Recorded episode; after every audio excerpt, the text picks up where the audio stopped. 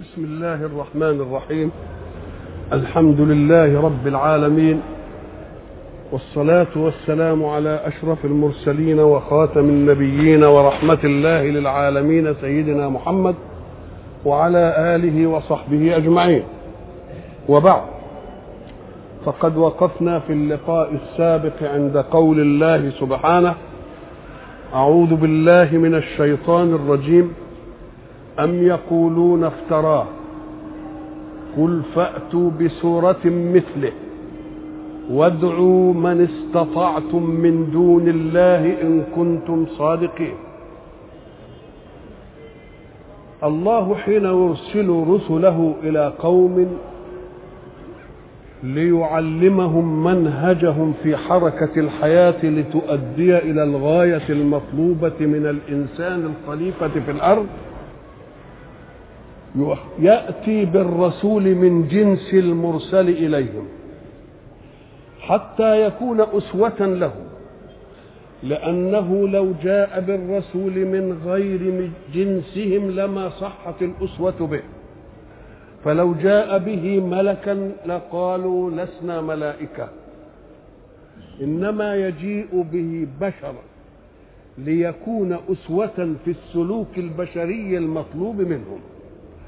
ولا يرسله إرسالا دون بينة بل لا بد أن يقدم معه دليلا على صدقه في بلاغه عن الله. وإلا لادعى كل متفوق في حركة الحياة أنه رسول. والبينة لا بد أن تكون من جنس نبوغ القوم. فلا يأتي لقوم بمعجزة هي البينة في شيء لم يعرفوه وشيء لم يألفوه لأن الرد يكون سهلا. يقولون لو تعلمنا هذا لجئنا بمثل ما جاء.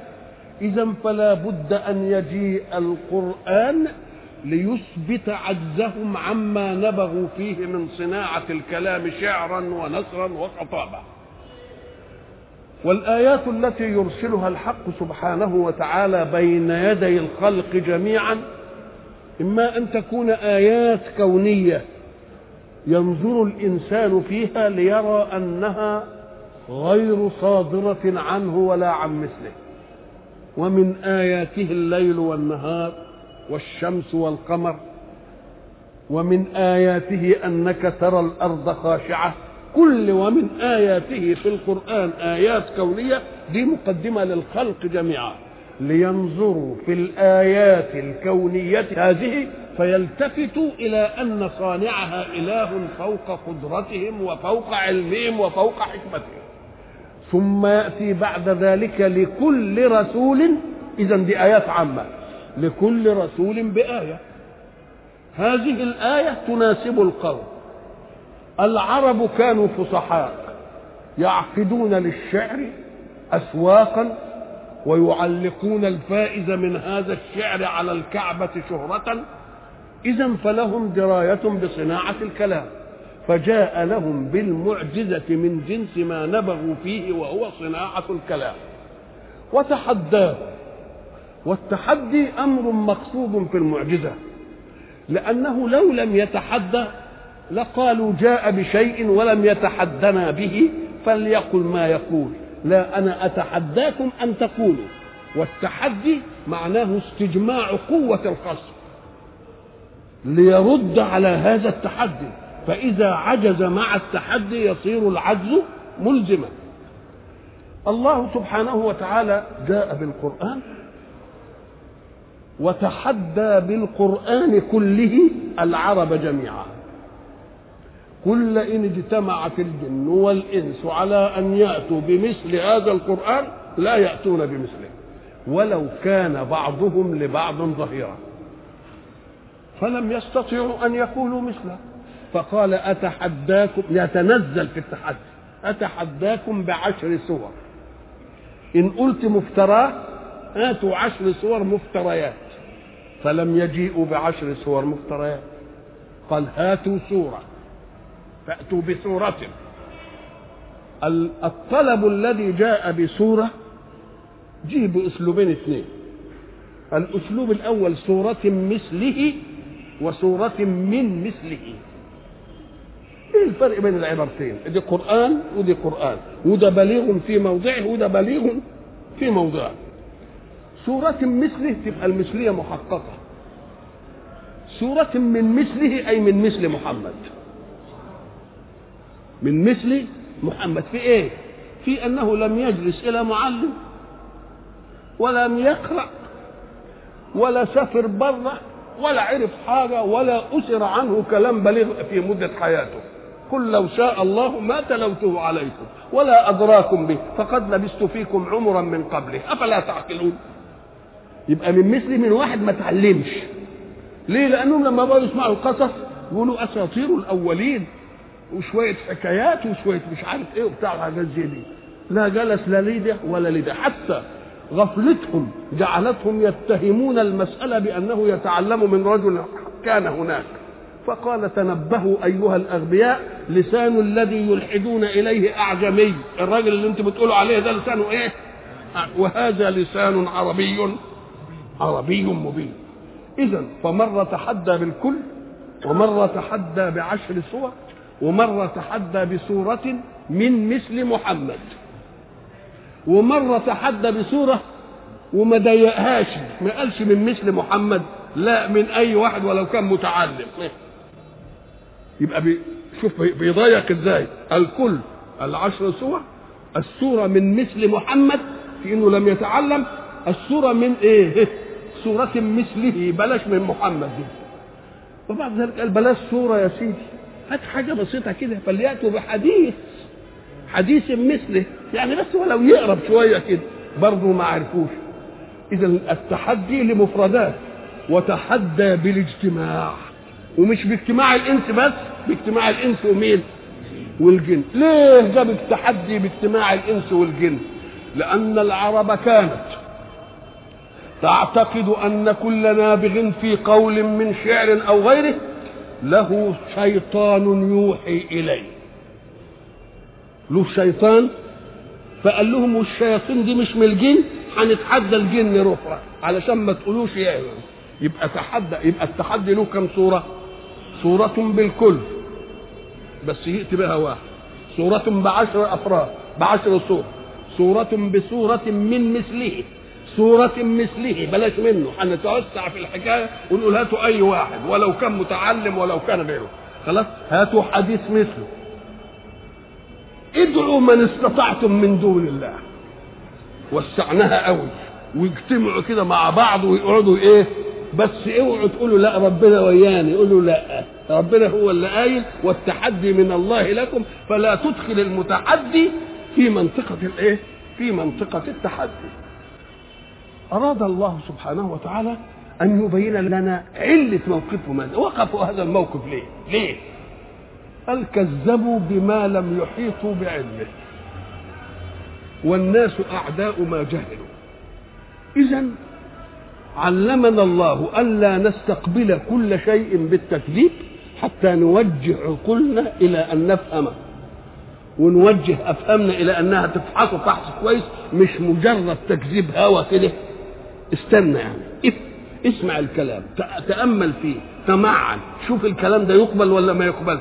إنما لمجرد العداوة والجحد في قلبك ترده لا. لا تحكم ما ليس لك به علم. عايز تحكم على شيء يبقى لازم يكون عندك إيه؟ علم. فإذا عز عليك شيء فاطلب من قائله تأويله قول له معنى دي إيه يا سيدي؟ ما قالوش يسألونك عن كذا ويسألونك عن كذا ويسألونك عن كذا.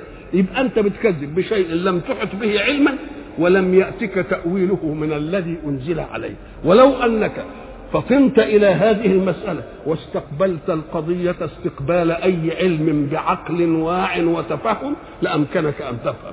أما أن تطرد هذا الأمر كده بمجرد الكراهية لمن أتى بالقرآن ما هم هم قالوا إيه؟ لولا نزل هذا القرآن على رجل من القريتين عظيم. إذا يفصلوا من أنت بتتكلم بقى في محمد مش في القرآن.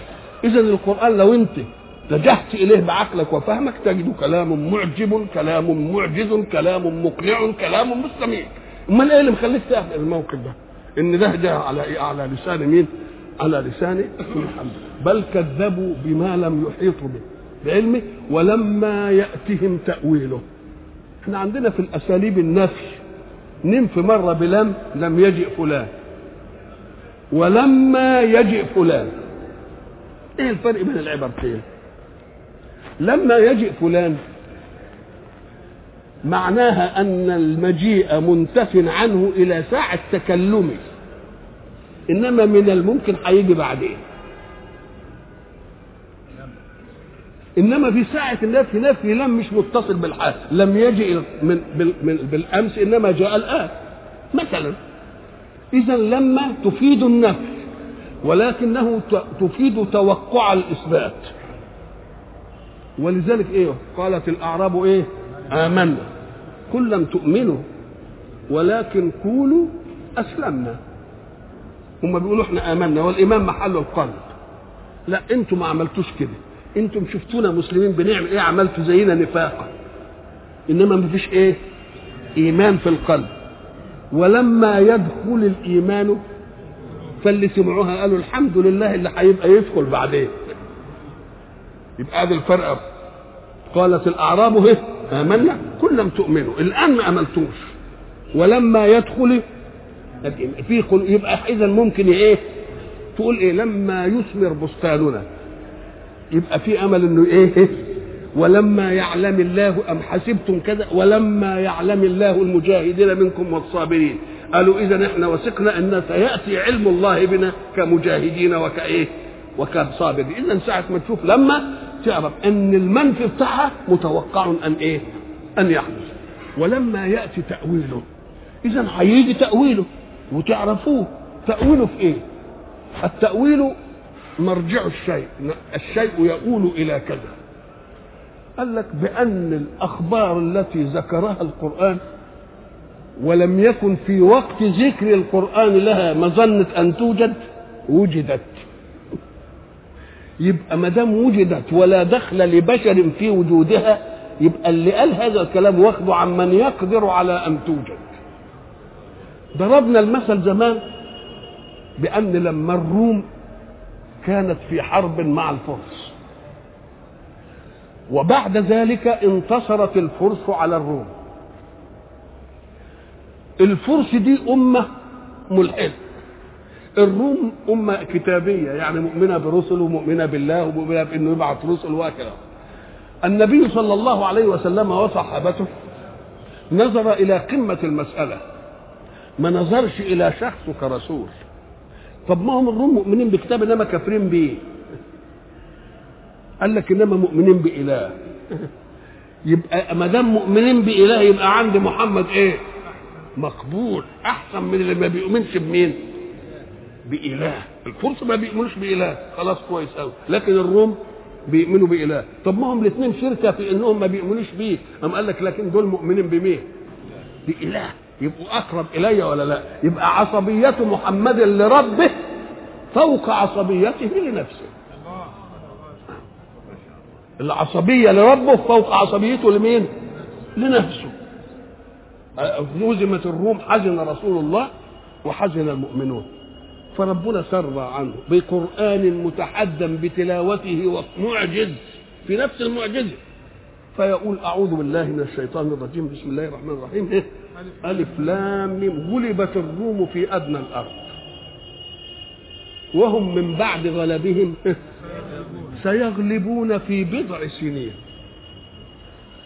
لله الأمر من قبل ومن بعد. بضع سنين يعني لحد تسعة. يعني من دلوقتي لحد مين؟ تسع سنين. قل لي محمد الأمي الذي لا ثقافة عنده في العالم ولا يعرف أي حاجة عن المسألة دي يستطيع أن يتحكم في نتيجة معركة. بين أمتين عظيمتين كالفرس والروم ويا ريته بيتحكم فيها على إن بكرة هينتصروا نقول ده اصله بلغوا إن في مدد جاي وهيروح ويقلب الكفه ده في تسع سنين. من يستطيع أن يتحكم في نتيجة معركة بين أمتين عظيمتين في مدة تسع سنين؟ مين اللي يقدر؟ ما يقدرش إلا مين؟ الله. وبعد ذلك يقول أجلا غلبت الروم في أدنى الأرض وهم من بعد غلبهم سيغلبون. إمتى؟ في بضع سنين بضع سنين. ولذلك سيدنا أبو بكر لما قعد يتراهن قال أنا قلت سبع سنين مدة. قال له ما تضيعش وقت خليها التسعه يعني. ضحضحها شوية ما البضع يطلق على هذا. اذا في وثوق. وثوق من أبي بكر فقال سبعة. النبي قال له ما تضيعش واسع الله كل ما يوسعها تبقى المعجزة أشد. كل ما يوسع الزمن تبقى المعجزة لأن من يستطيع أن يتحكم في هذا؟ لم يتحكم رسول الله وإنما تلقى ممن يتحكم فيها.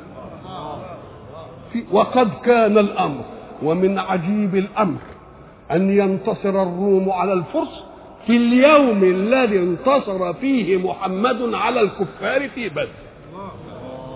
غلبت الروم في أدنى الأرض وهم من بعد غلبهم سيغلبون في بضع سنين. لله الأمر من قبل ومن بعد.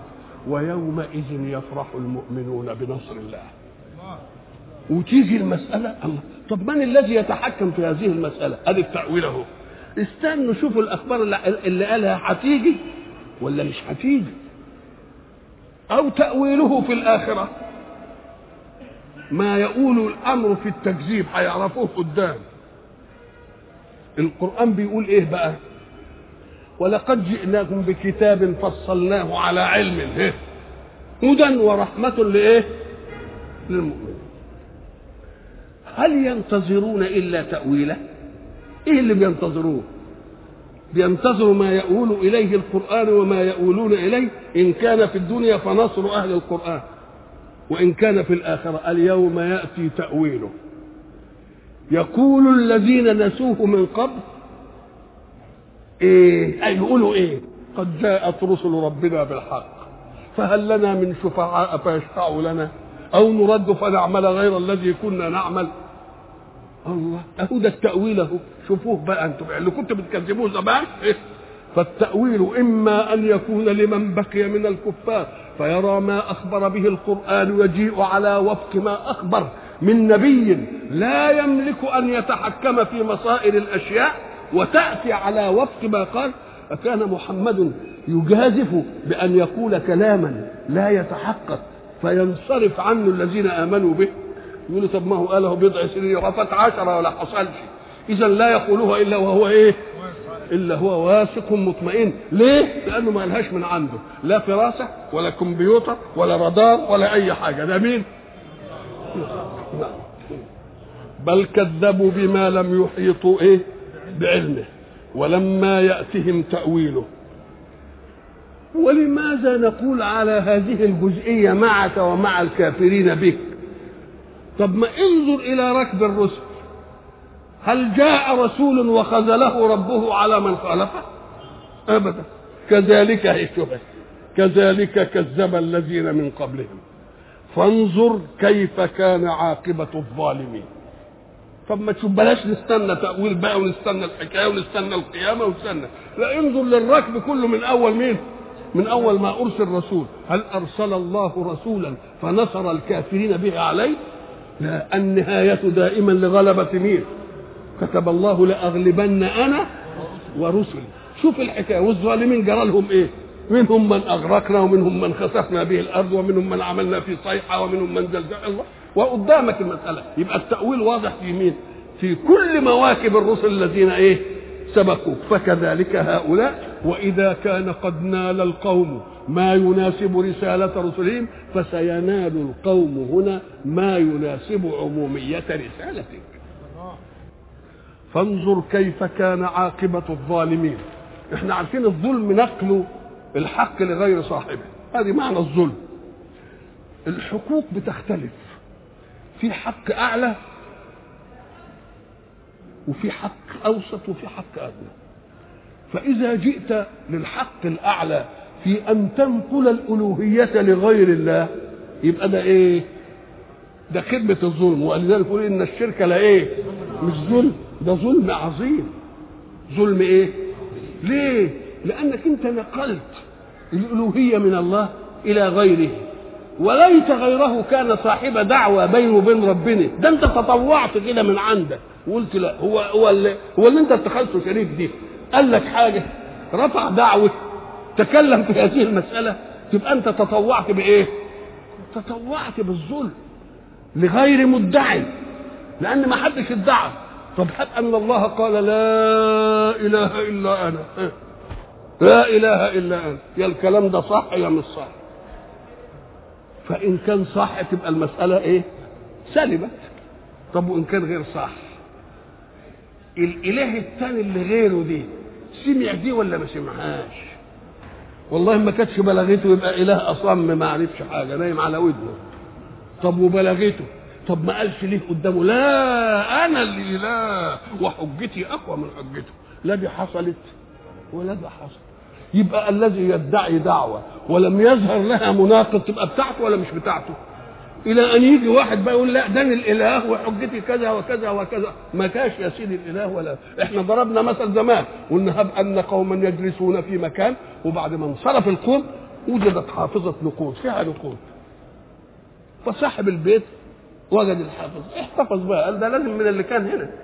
بعد ذلك قعد يسأل في التليفون أنت سبت حاجة؟ لا ما سبتش. أنت سبت؟ لا ما سبت. وبعدين طرق الباب طارق وقال والله أنا وأنا هنا نسيت المحفظة بتاعتي. واللي كانوا موجودين ما ادعوهاش. تبقى بتاعت مين؟ تبقى بتاعت اللي ادعاها ما دام لم يكن معان كذلك قال الله لا إله إلا أنا أنا اللي خالق أنا اللي رازق أنا وقال الكلام ده كله. إما أن يكون الكلام ده صح يبقى على العين والرأس. مش صح. يبقى الإله الصح في ناحيتين يا ما ادريش يا دري إن ما ادريش يبقى ما ينفعناش. طب وندري يبقى عاجز ولا قدرش يواجه يبقى برضه ما ينفعش إنه يبقى إيه؟ اذا صحت الدعوة في أنه لا إله إلا الله.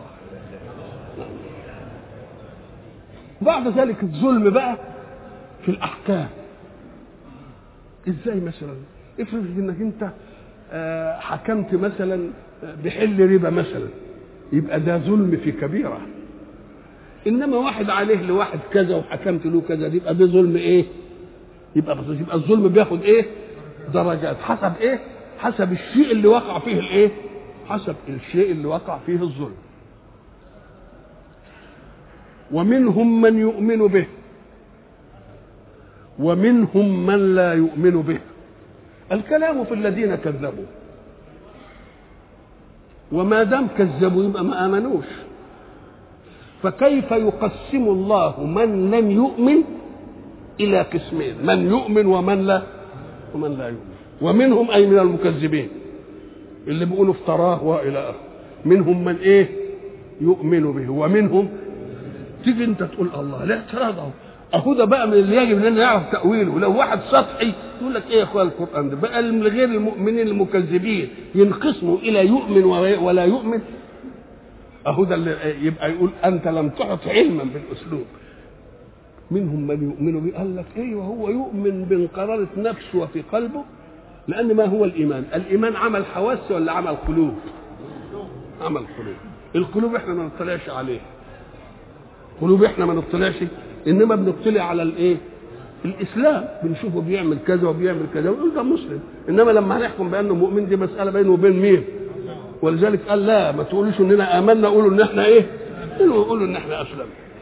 طيب ومنهم أي ومن الذين كذبوا وقالوا ذلك افتراء من يؤمن به إيه؟ ومنهم من لا يؤمن. يبقى الإيمان القلبي والجحد اللساني هو يؤمن بإيه؟ بقلبه ان ده رسول وصادق ويقعد بينه وبين نفسه ويلاقيه ما فيش كلام صادق. إنما العند والإيه؟ آه والحقد والمكابرة يخليه يقول لا مش مؤمن. ومنهم من لا يؤمن به يقول على طول كده. يبقى اذا المقسم هو إيه؟ المقسم مش الإيمان. الحقيقي الصادر على القلب ومعبر عنه باللسان ده إيمان القلب ولم يصل إلى مرتبة مين؟ اللسان طب إيه اللي ما خلاش يصل إلى مرتبة اللسان؟ الحقد والحسد والكراهية لذلك الإيه؟ لذلك الرسول. وعدم القدرة في حكم النفس على منهج المطلوب هم العرب. لما قال لهم كونوا لا إله إلا الله أضمن لكم بقى السيادة على الأرض كلها ما رضيش يقولوها ليه؟ لأنهم مش فاهمين إنها كلمة تقال. ده فاهمين مطلوب الكلمة إيه؟ لا إله إلا الله يعني ما فيش سيطرة ولا سيادة كلنا سوا وهي دي اللي يكرهوها. يبقوا عارفين مدلول لا إله إلا الله ولا مش عارفينه؟ ده عارفينه قوي. والا لو ما كانوش عارفينه كانت كلمة تنقال وخلاص. وكمان يدل على أن الله اختار الأمة اللي لما تعرف حاجة ما تنافقش فيه ولذلك النفاق ما ظهرش إلا في المدينة. إنما دول على طول منسجمين مع نفسهم. ما قالوا قالوا كذا. دي شجاعه إيه دي؟ شجاعة. ليه؟ لأن إحنا قلنا الكافر ملوش ملكات متوزعة. إنما المنافق له ملكات يبقى اللي ملوش ملكات متوزعة إما أن تكون على حق وهو الذي آمن وأعلن ايمانه وما فيش ملكات موزعة. كافر وأعلن إيه؟ وأعلن كفره. إنما اللي بيلعب على الحبلين بقى ده اللي هو إيه؟ بلسانه وبإيه؟ وبقلبه. هو ده اللي متناقض مين؟ متناقض الملكات. يبقى ومنهم من يؤمن به أي بقلبه ويعتقد أنك الرسول الحق. ولذلك ربنا يعز الرسول عليه الصلاة والسلام ويسليه. يقول له إيه؟ يقول له إياك أن تحزن من إنهم بيكذبوك. ده أنت عندهم محترم وعندهم محبوب وعندهم موقر ورأيهم فيك جميل قوي ده هم بيكذبون أنت. شوف ربنا يحملها عن رسوله.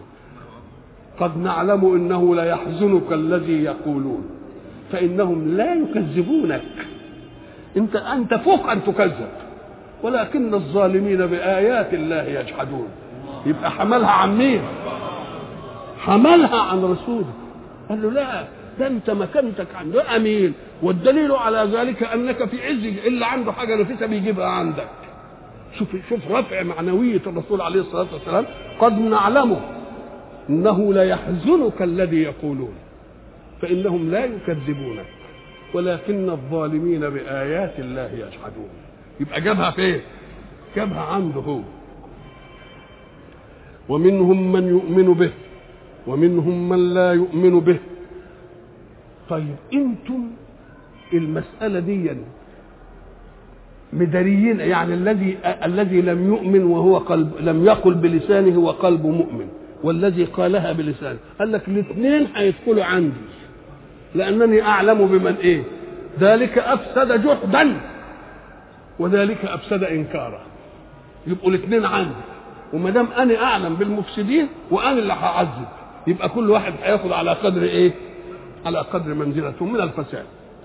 والمفسد هو الذي يأتي إلى الصالح فيصيبه بالعطب. العالم مخلوق قبل تدخل الإنسان على هيئة الصلاحية.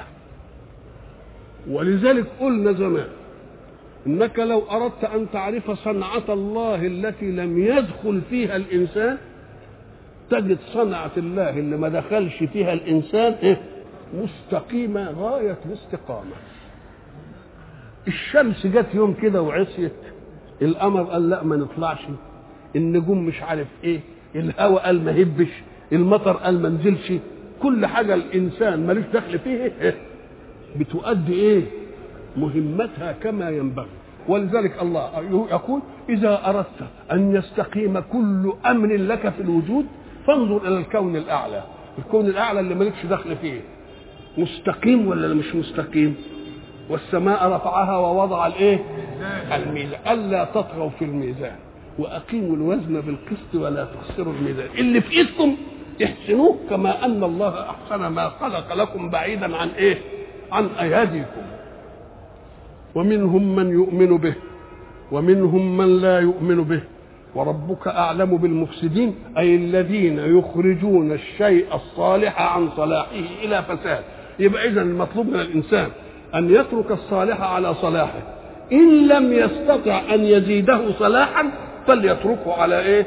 على حاله وإن كذبوك فقل لي عملوا. إن كذبوك.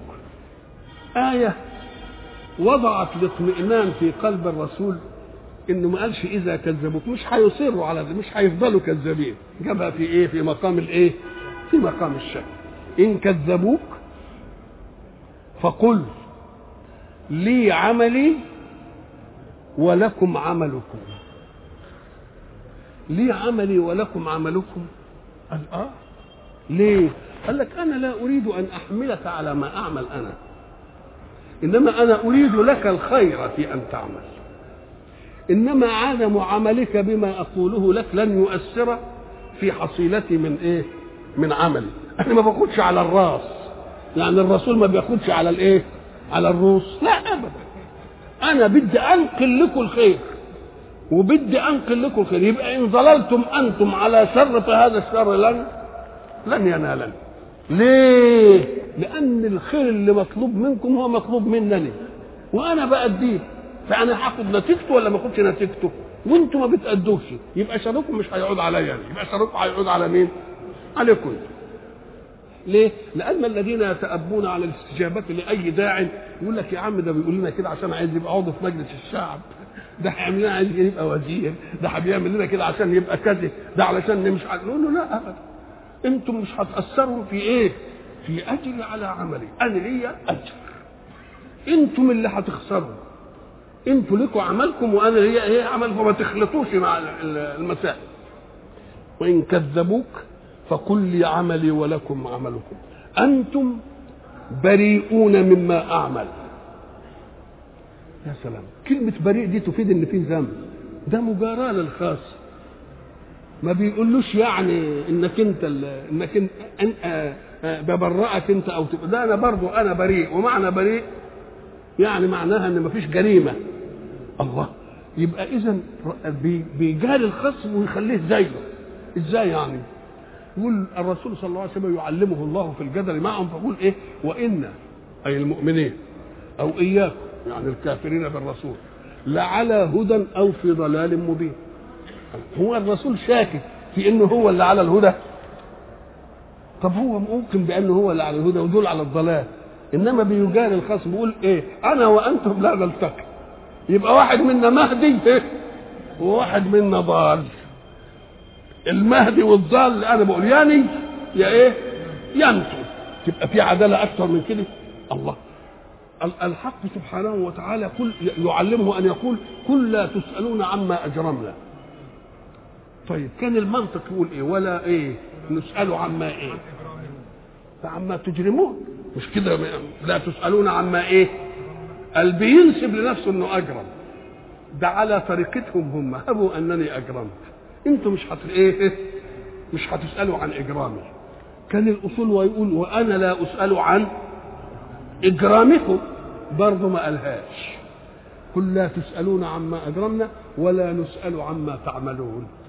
برضه ما جابش الإجرام ناحيته. في ترقيق قلب بقى بقى أحسن من كده. جاب الإجرام في ناحيته إنما ناحيته ما جابش الإيه؟ ما جابش الإجرام. وإن كذبوك فقل لي عملي ولكم عملكم. أنتم بريئون مما أعمل وأنا بريء مما تعملون. ومنهم من يستمعون إليك. ومنهم برضه من المكذبين من المرتابين في المعجزة من الشاكين فيك من اللي جحدوا رسالتك كله ومنهم من يستمعون إليك. فيه مرة منهم من يستمع وفيه مرة منهم من إيه؟ من يستمعون. كلمة من تطلق ويراد بها المفرد. ويراد بها المفردة ويراد بها المثنى ويراد بها الجمع. فمرة يطابق اللفظ فيقول منهم من يستمع. ومرة يجي على المعنى يقول إيه منهم من إيه؟ من يستمع. ومن صالح الاثنين ولا لا؟ آه صالح الاثنين. ومنهم من يستمعون إليك. سماع سمع ولكن السماع استقبال الأذن للصوت. فإن كان صوتا مبهما كأصوات الحيوانات أو الأصوات الأعواد أو إلى آخره ما يؤديش إلا ما تفيده النغمة في الجسم من هزة أو ارتجاج وإما أن يكون الصوت له معنى تواضعي. تواضعي يعني إيه؟ يعني الناس حين تتخاطب لازم يتخاطبوا بلسان يفهمه المتكلم ويفهمه السامع. فإن تكلمت بإنجليزي عند واحد مش متعلم إنجليزي. ما يفهمش وإن تكلمت عربي عند واحد ما يفهمش العربي. يبقى لازم إيه؟ المتكلم والسامع يبقوا على إيه؟ على معنى واحد في التواضع على الإيه؟ على اللغة. طيب هم بيستمعوا إليك وهم عرب وأنت بلسان عربي. يبقى العائق عن السمع إيه؟ العائق عن السمع نفض الأذن لما يأتي من جهة القصد. زي ما تقول أنا مش عايزه إيه؟ أسمع منك. والسماع استشراف المخاطب إلى ما يفهم من المتكلم. فإن لم يوجد عند المخاطب استشراف إلى أن يسمع يبقى يتقال الكلام وراح لودنه ولا كأنه ولذلك يقول لك ودن من إيه؟ ودن من طين وودن من إيه؟ الله. يبقى لازم في السامع استشراف إلى فهم ما يقوله المتكلم. فإن لم يوجد عنده استشراف لهذا زهد في الكلام يبقى اللي بيتكلم يتكلم ولا ولذلك يقول لك ولا كأن إيه؟ ولا كأنك هنا ولا كأنك سمعت. مش كده ولا لا؟ لما قال له أنني جاي لك علشان إيه؟ بس يعني سر ما تقولوش لحد. قال له طيب قال له أنا عايز منك 100 جنيه. قال له ولا كأني سمعت. الله. اذا مش استشراف إلى إلى الكلام. اذا الكلام مش بس صوت يجي للأذن لا واستشراف نفس للكلام الاستشراف ده مش عندهم. يبقى سمعوا وما سمعوش. والرؤيا أيضا. ساعة ما ترى. يبقى لازم رؤية إيه؟ رؤية استشراف إلى أن إيه, إيه؟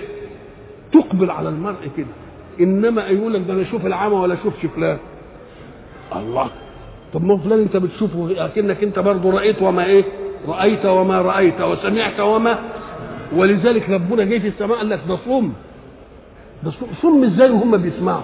أم قال لك لا لأن ما عندوش استشراف المخاطب لسمع كلام السامع بإقبال كده ونفسه وشرح ده هو مصدود منه. ومنهم من يستمع إليك. ومنهم من يستمعون إليك. أفأنت تسمع الصم؟ الله. يبقى خلاهم كأن سمعهم لا إيه؟ لا سمع. إزاي؟ قال لك لأنه ما عندوش استشراف في إيه؟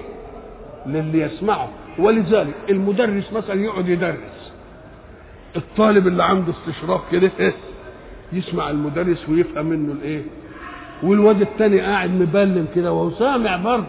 إنما ولا فاهم ولا إيه لكن يجي يقول له أنا قلت إيه ولا هنا الله. طب ما هو سامع. أم قال لك لا؟ كأنه لم إيه؟ كأنه لم يسمع. أفأنت تسمع الصم؟ شوف ولو كانوا لا يعقلون. أم قال لك لأن الأصم ده هم فاقوا الأصم.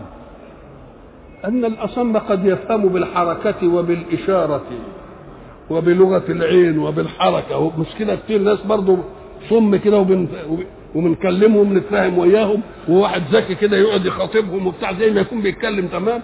أم قال لك ده دول صم ويا ريتهم صم وبيعقلوا ده لو كان صم وبيعقلوا كان يبقى برضه في إيه؟ في أمل. ومنهم من ينظر إليه. جاب السمع وجاب الإيه؟ لأن دول إيه؟ وسيلتين من وسائل الإدراك. وإلا فوسائل الإدراك متعددة. وسائل الإدراك كل ما تحسه في الكون. الشم من وسيلة الإدراك. الذوق في اللسان من وسيلة الإدراك. اللمس كده عشان تدرك ده ناعم وده خشن من وسائل الايه؟ من وسائل الإدراك. دي وسائل متعددة بنسميها الحواس الايه؟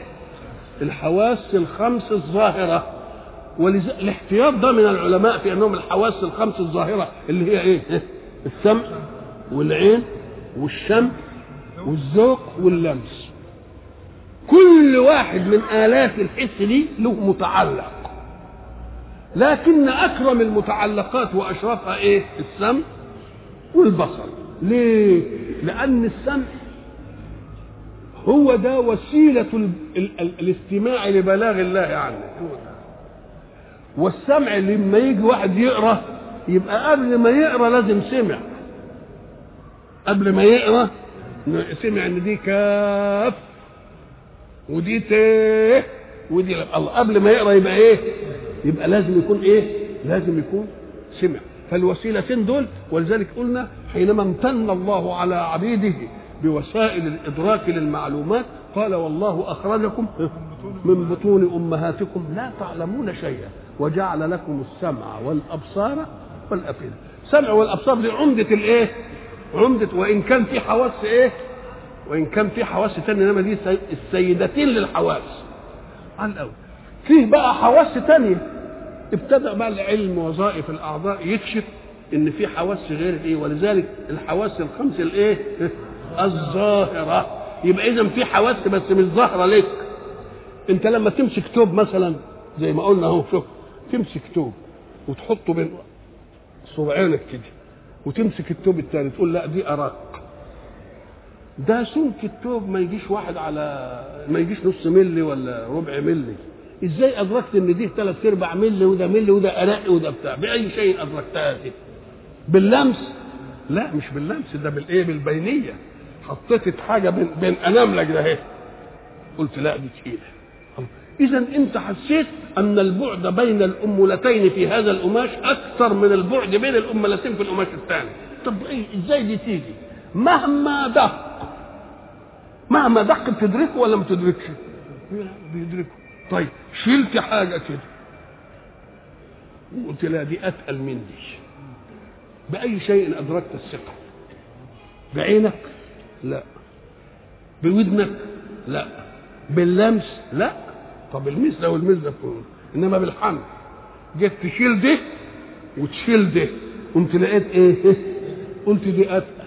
إيه عرفت إنه أتقل إزاي؟ ما دي وسيلة إدراك الثقل إدراك الثقل وإدراك البينيات كلها بالإيه؟ قال لك آه. ده لأن الثقيل أجهد عضلة يدك إجهاد أكثر من الخفيف. فالعضلة راحت مقدره إن دي أجهدني أكثر. دي عملية إيه؟ سبحان الخالق للإنسان الخالق لكل هذه الملكات. يقول لك فلان قريب وفلان بعيد. الله دي مسحسه البعد. إذا حواس كتير ولا لأ؟ لكن. سادت الحواس إيه؟ السمع. فربنا جاب بها الإيه؟ ومنهم من يستمعون إليك. أفأنت تسمع الصم ولو كانوا لا يعقلون؟ ومنهم من ينظر إليك. أفأنت تهدي العمي ولو كانوا لا يبصرون؟